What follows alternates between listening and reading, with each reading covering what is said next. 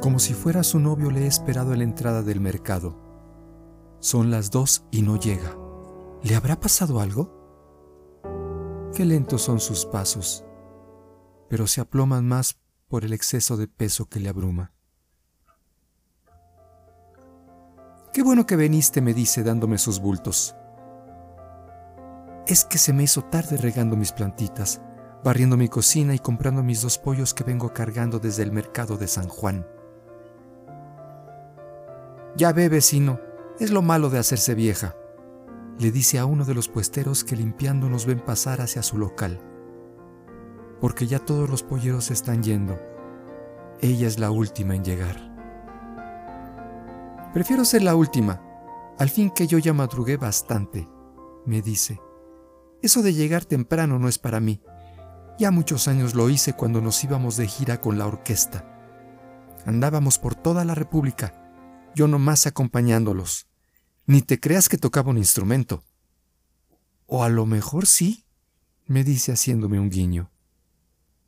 Sí, ya sabes, yo era la querida de uno de los músicos y por eso me llevaba a todas partes, además de que su jefe, el mismísimo rey del mambo, andaba tras de mis huesos. Quizá debía haberle hecho caso a ese y me hubiera hecho su mujer, la reina del mambo. ¿Qué tal, eh? ¿A poco no soy rete bonito? Sacamos los perros que se meten al local. Le doy una barrida y meto la barra de hielo que desde temprano dejan abonada. Sí, mi hijo. Si era yo bien aventada, me dice mientras se amarra su mandil. Bien que le di vuelta a la hilacha en los cincuentas, moviendo el esqueleto en todos los salones de baile, como el Salón México y el San Luis. Mm, con decirte que todos los músicos me conocían y que no pasaba desapercibida. Igual ahora, solo que antes llamaba la atención por bonita y ahora no más por vieja. Así que como veo doy, de cualquier modo, me sé lucir, porque has de saber que a mis 87 años te quedas sin rostro, las arrugas te lo quitan. A diario amaneces con una cara nueva, más grietas, te deformas, te vas haciendo de piedra, como preparándote para hacerte polvo.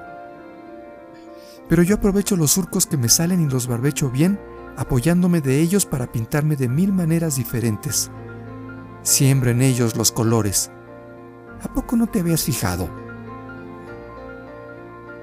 La vieja tiene razón.